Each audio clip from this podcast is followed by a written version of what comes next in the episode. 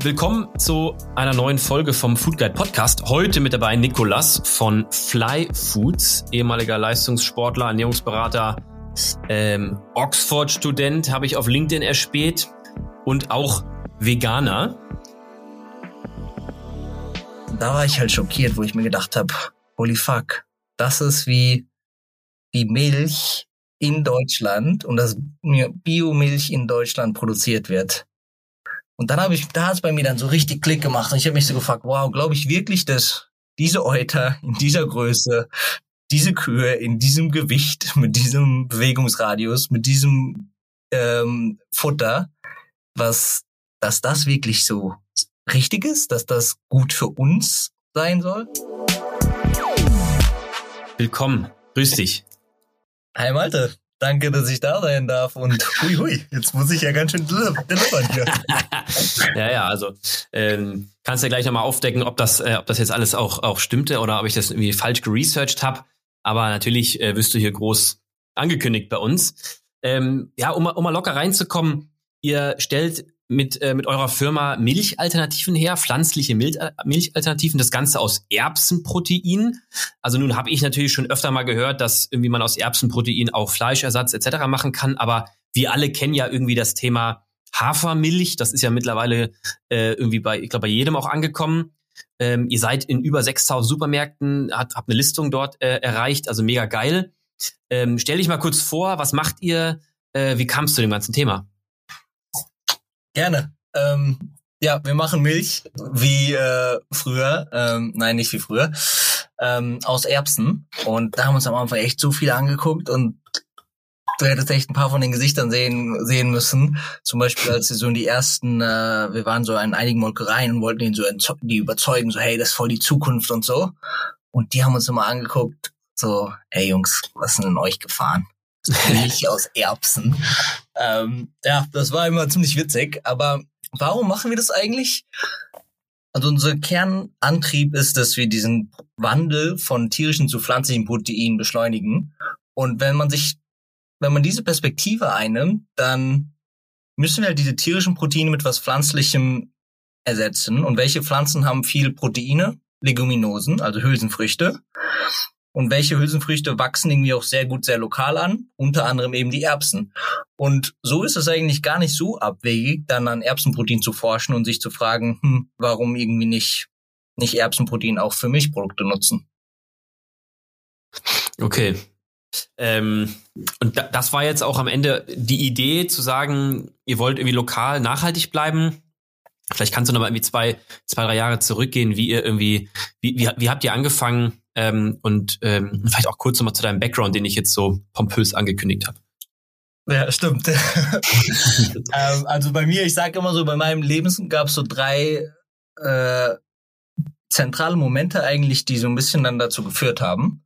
Mhm. Das erste war, ich bin in der Nähe von Hofheim aufgewachsen, als ähm, eigentlich mit dem Traum NBA-Star zu werden. Ich wollte so der nächste Dick Nowitzki werden, habe vor der Schule trainiert, nach der Schule abends, so viel es geht, war in der Jugendnationalmannschaft, hab wirklich so, das war mein Ein und Alles.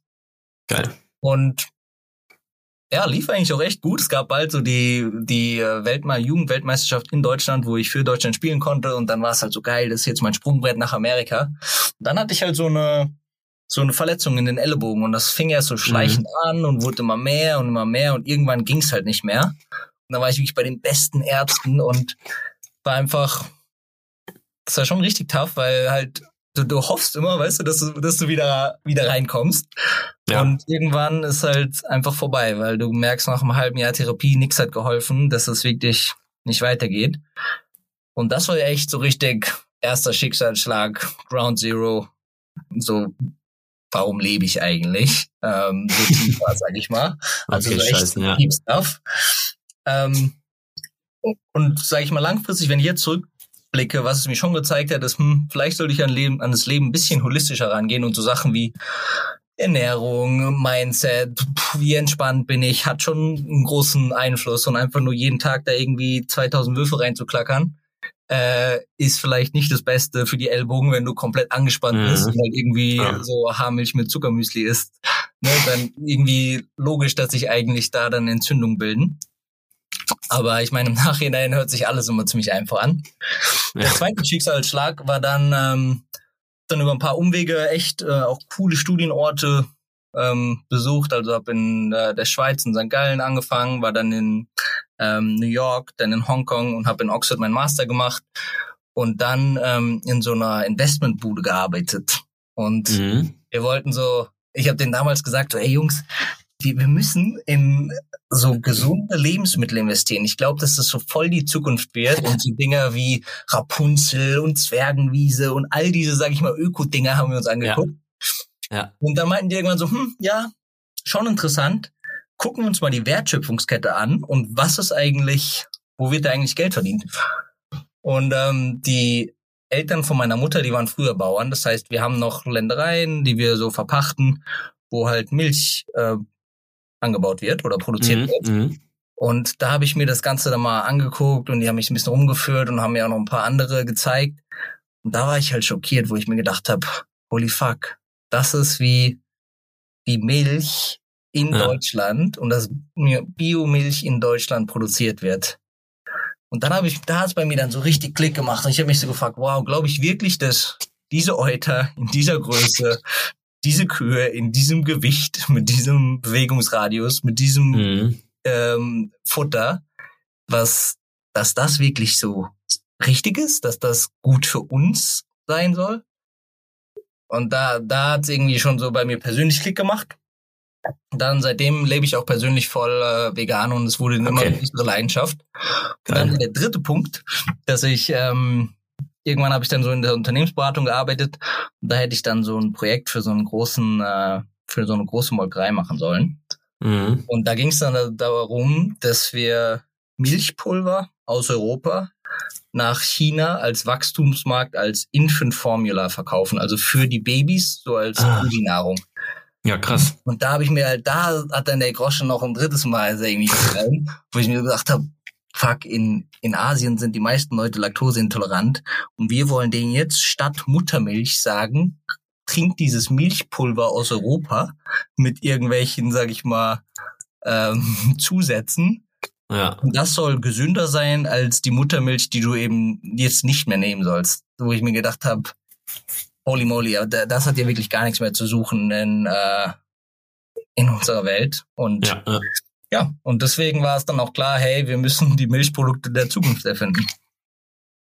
Geil. Okay, und dann bist du raus aus der Beratung, aus deinem Job und hast irgendwie schnurstracks mit deinen beiden Kollegen ähm, die Company hochgezogen oder wie, wie war praktisch der nächste Schritt?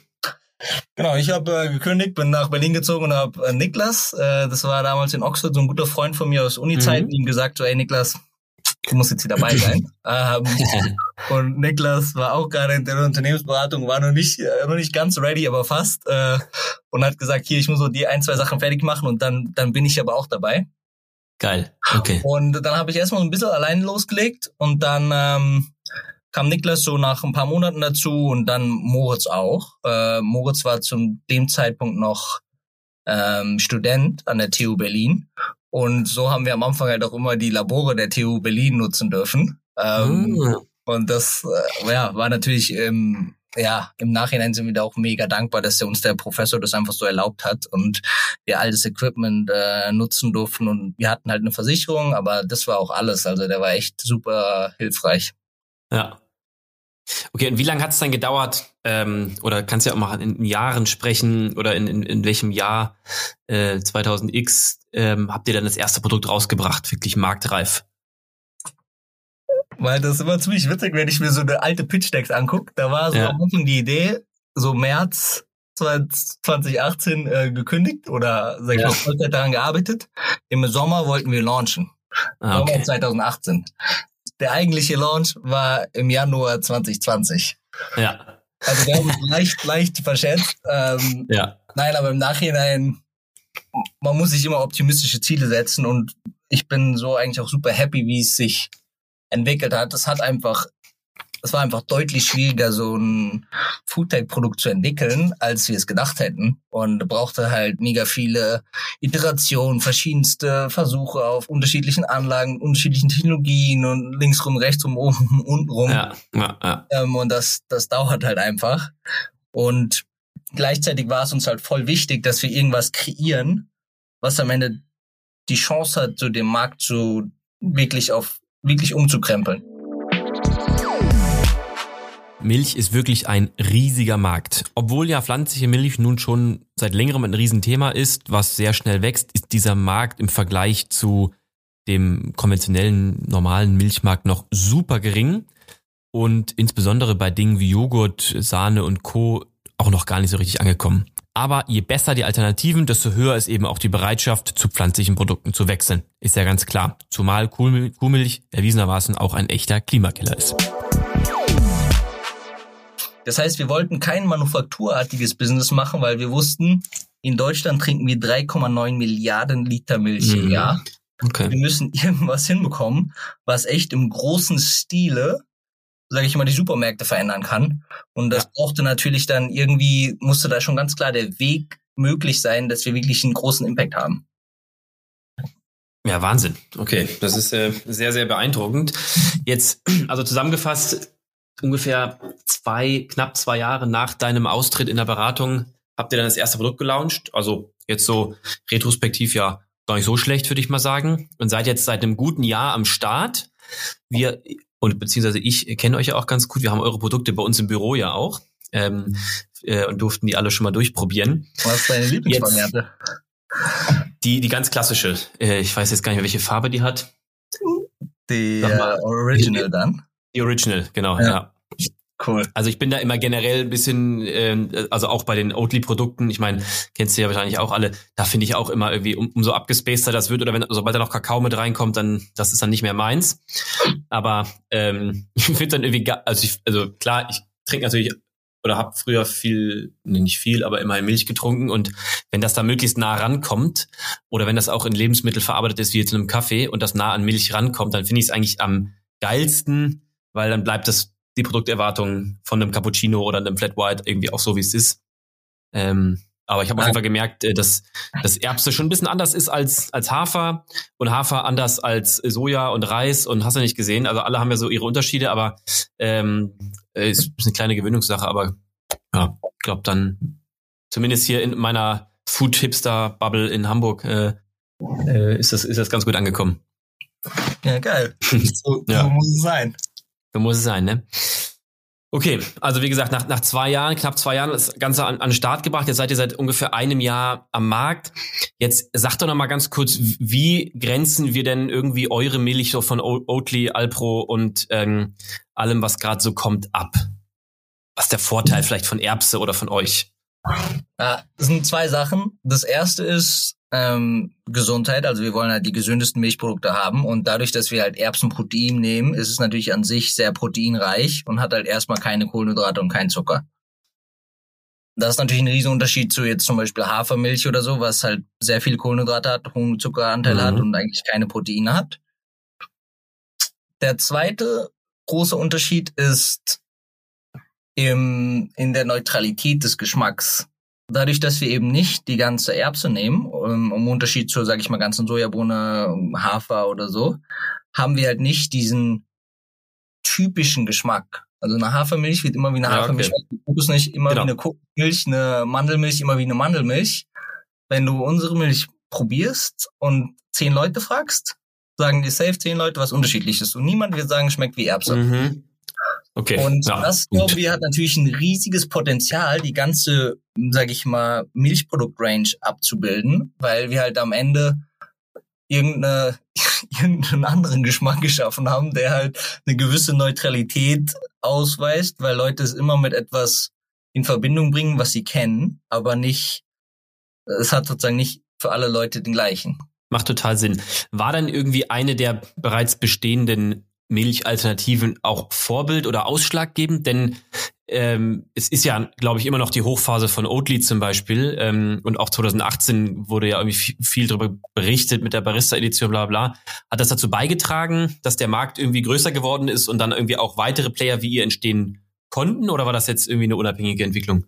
Ähm, das ist eine gute Frage. Also grundsätzlich ähm, tut, glaube ich, jede Marketingkampagne, egal ob das eine Oatly-Kampagne ist, ob das eine Fly-Kampagne ist, ob das eine ähm, I don't know, Alpro macht jetzt nicht so viele Kampagnen, aber doch ab und zu mhm. eine Programmierkampagne ist oder so. Ähm, mhm.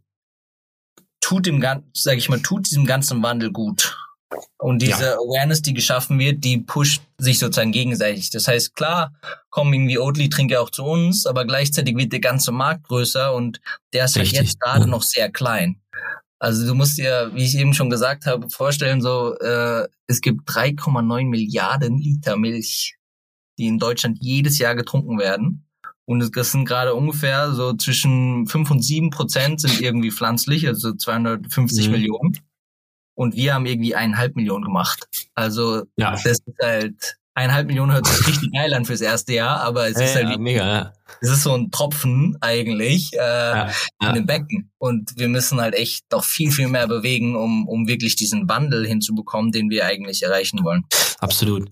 Ich habe so ein cooles Schaubild bei euch gesehen, ähm, wo irgendwie wo erklärt wird, Wasser, CO2, Anbaufläche. Ähm, denn, denn eine Frage ist sicherlich, ähm, wie nachhaltig ist denn wirklich Milch aus, aus oder wie sehr nachhaltig aus, aus anderen Zusatzstoffen? Es gibt ja immer diesen Vergleich mit Soja, wo die Anbauflächen dann irgendwie auch CO2 gar nicht so, so CO2-neutral sind. Und wenn irgendwie alles irgendwie Soja wäre, dann ist es auch nicht so toll, dann wird Regenwald für Soja abgeholzt, bla bla bla. Also da gibt's ja viel, viel irgendwie auch kontroverse Diskussionen. Ähm, wie, wie, wie, oder wie würdest du die Nachhaltigkeit nochmal für euch beschreiben? Also ich glaube, ein Riesenvorteil, den Leguminosen haben, ist, dass sie stickstoffbindend sind und spezifisch, dass Erbsen auch in nördlichen Breitengraden gut angebaut werden können. Und dadurch haben wir halt eine Proteinquelle, die nicht nur sehr effizient CO2 aus dem Boden nimmt, sondern die gleichzeitig mhm. eben kein Dünger braucht, äh, wie viele andere ähm, ja, Sa Saaten. Ja. Und ähm, genau, und, und gleichzeitig eben ähm, ja, in, sag ich mal, auch relativ lokal anbaubar ist und jetzt nicht irgendwie ja, irgendwie in Südamerika angebaut werden muss ja, oder so. Ne? Und dann weit hierher geschifft werden muss oder so am Ende. Genau, das heißt, diese zwei Sachen machen natürlich die Erbse schon super nachhaltig als äh, ja einfach als als Frucht und wurde mhm. daher ja auch früher sehr viel in der Ackerfolge genutzt. Heutzutage glaube ich leider weniger.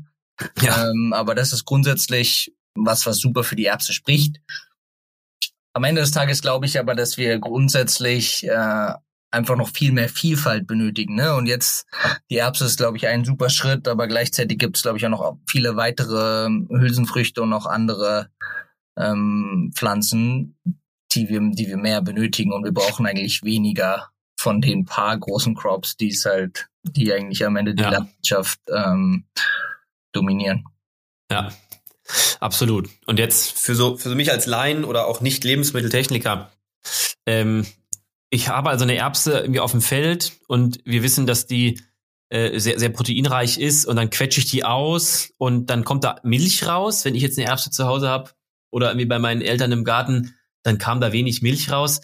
Wie genau ist denn praktisch der Prozess jetzt am Ende das Protein da auch zu gewinnen? Ja, ja, ist halt schon noch viel, sag ich mal, neue Technologien, die es jetzt ähm, gibt. Ne? Also das, der erste mhm. Schritt von der Erbse zum Erbsenprotein, das äh, wird eine Art von äh, Zentrifuge benutzt. Das heißt, ja. du kannst dir so vorstellen, es wird so zermahlen, dann hast du wie so ein, wie so ein Slurry, wie so ein, ja. so, wenn du Erbsen im Mixer ja. machst, wie so eine Flüssigkeit. Ja, Die ja. wird dann so richtig schnell geschlagen. Ähm, ja. Und dann, wenn sie eben so richtig schnell geschlagen wird, dann trennen sich so verschiedene Phasen ab. Und so kann man halt dann die, die Phase des Erbsenproteins gewinnen. Ähm, und diese Phase ist dann sozusagen der Ursprung ähm, unserer unserer Milch, nenne ich sie mal. Okay. Dann geht es sozusagen darum, wie kriegen wir das möglichst neutral. Und da gibt es natürlich ähm, verschiedene Technologien, wie man sagt, wie man in der Verarbeitung dann zu Milch. Ja, und das ist meistens so eine Mischung aus irgendwie Druck und Dämpfen und so, die man nutzt, äh, um halt möglichst das äh, Aromaprofil, sag ich mal, möglichst mhm. neutral zu machen. Ähm, das kennt man am ehesten zum Beispiel aus der Ölherstellung. Da ist es eben schon sehr, sehr bekannt. Ähm, ja, oder dass man halt probiert, das Öl möglichst ähm, wir nennen es immer minimal invasiv, also möglichst mhm. wenig zum Beispiel Hitze oder so dem Öl auszusetzen, um halt am Ende nicht diese bitteren Noten und so, die halt oft bei Erhitzung zum Beispiel davon kommen, dass die halt nicht ja. mehr rauskommen, sondern eher weniger werden. Okay. Und da gibt's halt so coole Entwicklungen, dass halt eigentlich von wie jetzt früher Milch hergestellt wurde, zu wie man es irgendwie heute was man machen kann, das sozusagen den, den äh, die Hitze und den Druck, den man sozusagen auf die ähm, auf die Proteine auswirkt, dass man das halt so viel reduziert wie möglich und aber dass das Produkt trotzdem noch ähm, haltbar bleibt. Ne? Also das Produkt ist ja. natürlich trotzdem, da dürfen jetzt keine Keime drin sein oder so. Das erklärt natürlich auch, wieso sich ein Lounge so lange hinzögern kann. Mir war auch gar nicht bewusst, welche Technologie genau dahinter steckt und wie man überhaupt aus Erbsen so eine Milch machen kann. Ähm, aber ist ja eben sehr, sehr beeindruckend, dass es eben funktioniert und mit den heutigen modernen Maßnahmen eben es Alternativprodukte gibt. Da gehört natürlich noch gewisse Leidenschaft dazu und ja, eine gesunde Kreativität, um überhaupt auf so eine Idee zu kommen. Aber so kann ich mir sehr gut vorstellen, dass der Kollege hier auch bei Marken oder mit Marken wie Alpro und Oatly mithalten kann. Und wer weiß, was wir in der Zukunft noch sehen werden. Jetzt ähm, ist nochmal spannend für mich, wo der Name denn überhaupt herkommt. Äh, weil erstmal ist ja praktisch im, ähm, im Namen jetzt gegenüber Alpro vielleicht ähm, oder Oatly, wo sogar Oat im Namen ist bei euch, ihr heißt ja nicht Erbsli oder so. Wo kommt Fly her? Geil, an Erbsli haben wir nie gedacht. Nee, Erbsli. Und das hätte ich jetzt, hätte ich jetzt so genommen. Vielleicht könnt ihr aber so eine Sonderedition mit Erbsengeschmack. Die, Die Erbsli. Erbsli. Mit extra Erbsengeschmack. Ja. Ja, Fly ist eigentlich ganz einfach. Es ist wie Fliegen, nur vegan. Okay, deswegen. Also V für vegan und Fliegen. Warum fliegt ihr? Weil ihr Rocket-mäßig jetzt äh, was Neues macht oder? Ja, weil wir, das kommt so ein bisschen aus diesem Gesundheits, äh, diese Gesundheitsidee, ne? Also so, das Milch wird ja sehr viel oder die Hauptanwendung ist im, im Frühstück, dass man sozusagen gut in den Tag durchstartet, dass man in Anführungsstrichen so abheben kann. Und deswegen fanden wir eigentlich diese Fliegen ähm, Assoziationen mhm, okay, ganz abheben. cool. Ja. Und dann war es ehrlicherweise aber auch so ein bisschen so, wir fanden das ganz cool. Dann irgendwie haben wir eine drei Buchstaben-Kombination gefunden, die man irgendwie direkt googeln kann und man findet uns mhm. halt sofort, egal auf welchem Kanal, Instagram, äh, Google, keine Ahnung, TikTok, Pinterest, whatever. Ne? Und das war natürlich dann schon super cool. Ähm, und dann fanden wir das Design eigentlich ganz cool, mit dem, dass es so eine gewisse Symmetrie hat. Ähm, und unser, und dieses VLY ist halt auch aus solchen Ellipsen aufgebaut, die sozusagen mhm. so ein bisschen unsere Erbsen widerspiegeln, aber dann in, ja. einer sehr, sage ich mal, minimalistischen Herangehensweise. Ja, und insgesamt fanden wir das dann irgendwie sehr überzeugend und deswegen das ist Fly. Geil. Okay, Fly. Wir fliegen nur vegan. Okay, kann man sich gut merken. Könnte man fast noch so Werbespruch draus machen. Ja, vielleicht okay. genau, wie fliegen nur vegan. Könnte natürlich auch für TUI Werbung sein am Ende, aber ähm, für, ein, für, ein, veganes Flugzeug, wer, wer weiß. Uh. Okay. Ähm, wir, ich hatte ja vorhin angekündigt, wir haben ja die, die ähm, diversen Sorten äh, bei uns im Büro in den diversesten Kombinationen. Und ähm, genau, zumindest für mich und für ein paar Kollegen war es auch immer irgendwie so am Anfang ähm, gewöhnungsbedürftig, jetzt gar nicht negativ, eher neutral weil man natürlich irgendwie so ein klassisches Bild von einer Hafermilch oder einer Kuhmilch irgendwie im Kopf hat und dann kommt plötzlich Erbse und weder schmeckt es nach Erbse noch nach Hafer noch nach Kuhmilch, ähm, aber irgendwie neutral und irgendwie, irgendwie doch milchig. Ähm, wie sind denn so eure Erfahrungswerte? War es denn schwer, das grundsätzlich Konsumenten beizubringen, dass sie jetzt, nachdem man jetzt irgendwie alle äh, mühsam an Hafer gewöhnt hat oder Soja, dass jetzt die nächste Hülsenfrucht kommt? Hm, gute Frage, ehrlicherweise. ähm, ich glaube, uns ist es noch nicht so groß aufgefallen, weil wir schon probieren, auch einen großen Fokus auf, auf Kuhmilchtrinker zu haben und gerade auf Kuhmilchtrinker, die so ein bisschen, sage ich mal so, schon erste Berührungspunkte haben mit, mh, hm, ja, vielleicht wenn eine Alternative auch mal was Gutes oder vielleicht mhm. mal ein paar Tage die Woche eine Alternative oder zusätzlich oder für bestimmte Anwendungen. Und für die ist es natürlich dann noch alles Neuland. Ne? Ja. Äh, und dann gibt's sicherlich auf der anderen Seite so die Hardcore-Veganer, so die finden, die haben irgendwie Bock, jede neue Alternative zu probieren. Ja, okay. Ähm, genau. Ich glaube, was du gesagt hast, das haben wir am ehesten bei so Cafés und so gemerkt. Also wir haben halt mhm. halt unser, ja, also wir verkaufen halt hauptsächlich im Supermarkt und halt online ja. über unsere Website und eigentlich sehr, sehr wenig über Cafés, weil wir da bisher einfach auch noch gar keine Kapazitäten für haben. Aber da hat es sich natürlich jetzt schon so etabliert, dass Leute ins Café gehen und sagen, ich würde gerne irgendwie einen Flat White mit Hafermilch. Ja, richtig. Dann ist es natürlich schwer, denen irgendwie was anderes zu verkaufen. Und das, da, das ist, glaube ich, am ehesten schon, zumindest in solchen hippen Regionen wie Berlin, äh, Hamburg, I don't know, Frankfurt gibt sicher noch ein paar weitere ja, Städte, ja. Ne, wo das schon sehr, sag ich mal, Usus geworden ist. Ja, ja, ja absolut, absolut. Aber ja. ich, grundsätzlich ist das was, wo wir, ja, es, war, glaube ich, früher genauso. Also es gab mal so Geschichten mit Hafermilch. Bevor es Hafermilch irgendwie in UK cool war, war halt Sojamilch überall. Und da dachte auch jeder am Anfang, hm, Hafermilch. Also ich glaube, das ist immer so bei was Neuem. Ja, ja, ja. Nee, ich fand's, fand's so sehr, ähm, also ich, ich habe immer so ein bisschen Schwierigkeiten damit, weil ich schon behaupten würde, dass ich mich in so einer Bubble befinde, A, wegen starkem Food-Fokus und B, wegen irgendwie auch Hamburg und nicht, also auch einfach Großstadt und irgendwie sehr zentral und nicht alle wohnen da irgendwie ähm, weswegen vielleicht irgendwie auf dem auf dem Land oder in ländlichen Regionen irgendwie dann plötzlich, hä, warum soll ich jetzt Hafer oder oder warum jetzt Erbse, was geht denn bei euch ab? Ähm, und auf der anderen Seite ähm, ich das auch mitbekomme, so eine Art Gentrifizierung in dem in dem Thema oder Wert, Wertewandel vielleicht besser ausgedrückt in dem Thema äh, nachhaltiger Konsum, äh, wo dann plötzlich irgendwie, ähm, ja, wie du meintest, noch nicht mal die Hardcore-Veganer, aber irgendwie jede Alternative plötzlich getestet wird und das Ganze total spannend ist und ich da auch total offen für bin. Ähm, ich mich aber immer frage, ist das in der breiten Masse denn auch so? Hauptsache sozusagen nicht Kuh, aber und Hauptsache, Hauptsache schmeckt. Oder ob es da noch Unterschiede gibt. Aber ähm, scheint ja. auf jeden Fall so, als ob ihr da jetzt keinen riesen Gegenwind bekommen habt und es total schwer hattet, irgendwie die ersten zehn Jahre das loszuwerden und plötzlich hat es dann gefunkt, sondern ihr seid irgendwie schon ähm, der Markt war schon im Aufschwung und ihr seid so ein bisschen auf der Welle mitgeritten und äh, musstet nicht den Markt erst selber erkämpfen.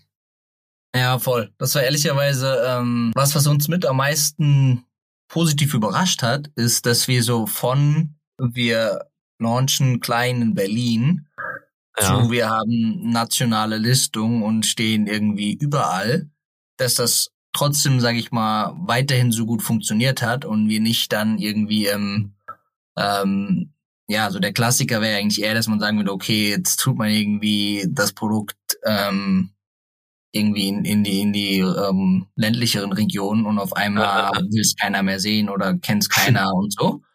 Und das, das hat uns eigentlich so sehr positiv überrascht und äh, uns auch gleichzeitig sogar noch mal mehr ähm, ja darin irgendwie bestärkt, dass wir hier wirklich eigentlich so ein bisschen am, am Zahn der Zeit sind, wirklich, dass Leute Lust haben, auch Alternativen auszuprobieren und immer mehr eben von Kuhmilch zu pflanzlichen Milch zu wechseln. Absolut, also ist sowieso höchst, höchst beeindruckend ähm, und ähm, finde ich auch generell als, als BWLer gesprochen natürlich irgendwie auch geil, jetzt ein bisschen, äh, ein bisschen Markt aufzurütteln. Wenn es gerade schon so Big Player gibt, dann, ähm, dann freue ich mich natürlich immer, wenn da irgendwie noch ein paar mehr ähm, mit, mit dran arbeiten und den Markt größer machen. Und wenn ihr in einem Jahr schon so einen wahnsinnigen Absatz gemacht habt, dann bin ich gespannt, wenn wir heute in einem Jahr sprechen, ähm, was für phänomenale Zahlen ihr dann habt.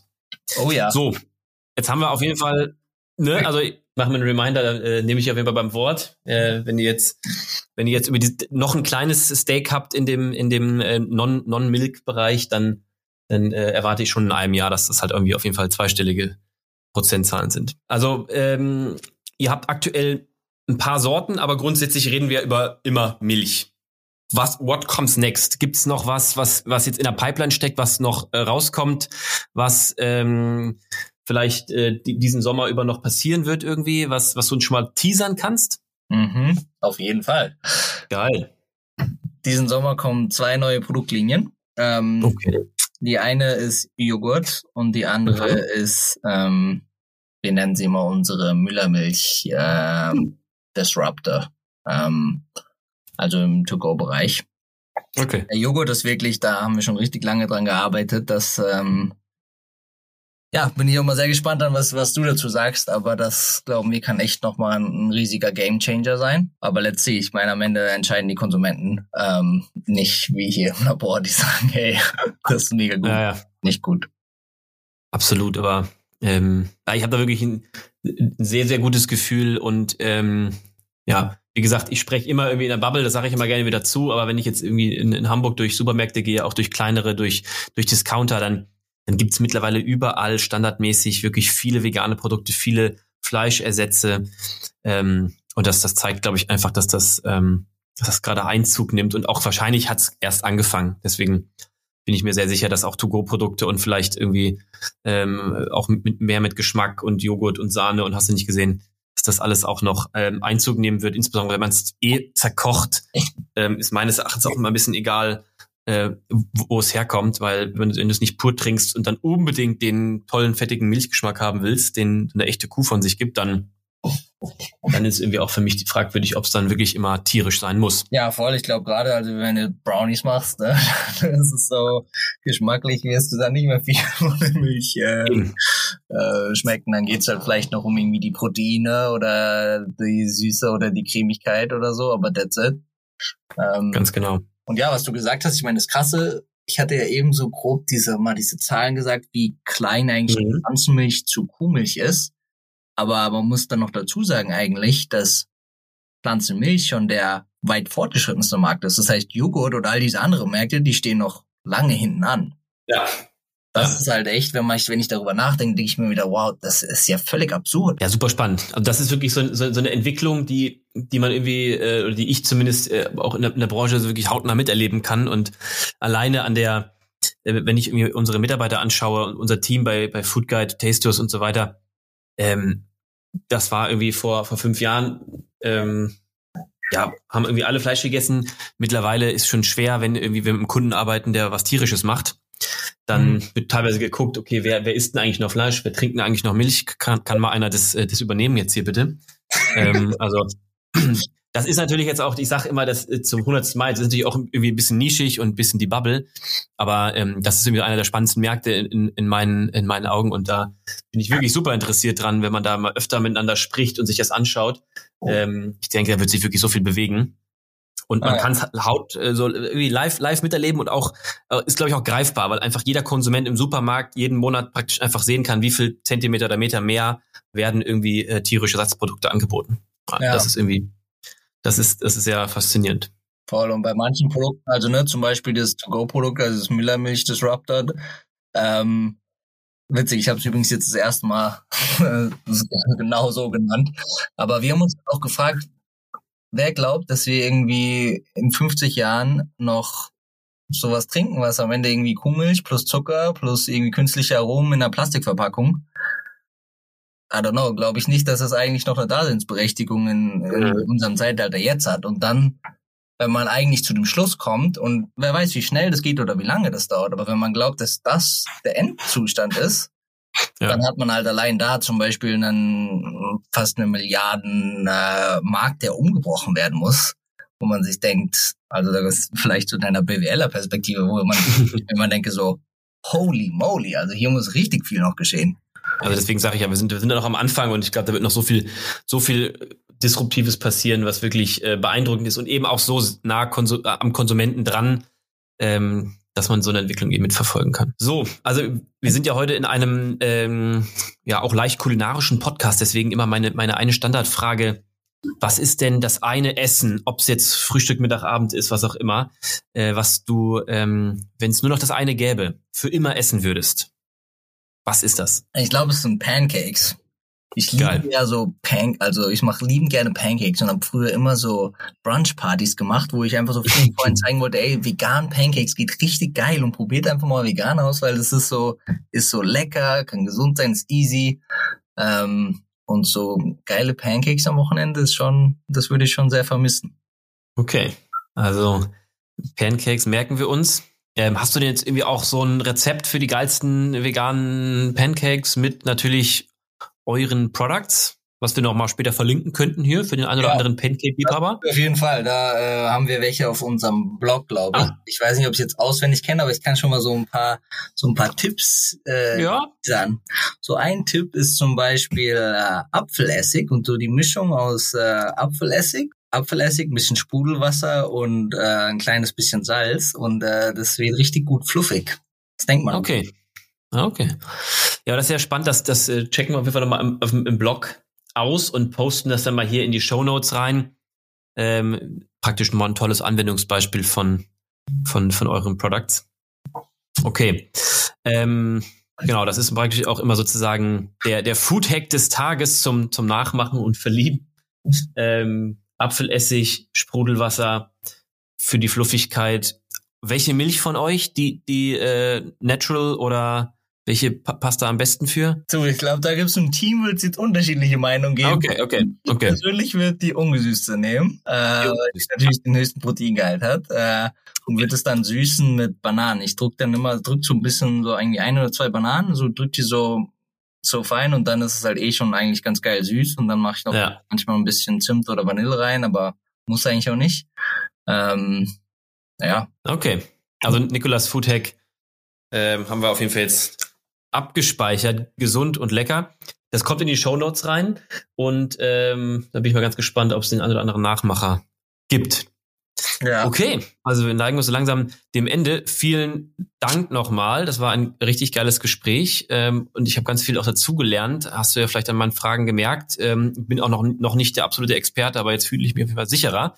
Letzte Worte gehen an dich. Vielen Dank dir, Malte. Ähm, meine letzten Worte vielleicht an alle draußen ist, äh, probiert's einfach mal aus. Egal, was es ist. Ähm, denke ich mir immer, wir müssen viel mehr, in Amerika sagt man so schön curious bleiben, also neugierig einfach Dinge probieren und sie erstmal auf uns wirken zu lassen, bevor wir irgendwie werten, oh, das ist in der, in, in der Schublade oder in der. Das heißt, probier es aus. Okay, in diesem Sinne, Nikolas, vielen Dank und dann sprechen wir uns in einem Jahr. Ciao. Bis dann. Ciao, Malte. Die Europäische Union unterstützt Flyfoods übrigens bei der Entwicklung von Joghurt- und Quark-Alternativen. Also seid gespannt, vielleicht kommen ja im Sommer noch ein paar spannende Produkte auf uns zu. Ebenfalls sucht Flyfoods immer wieder Tester, die ihre Produkte probieren. Das Ganze einfach auf deren Website mal auschecken. Also immer wieder herzlichen Dank, dass ihr dabei wart. Wenn ihr Fragen, Anmerkungen, Ideen habt, schreibt mir einfach auf LinkedIn oder Instagram einfach Malte Steuert eingeben.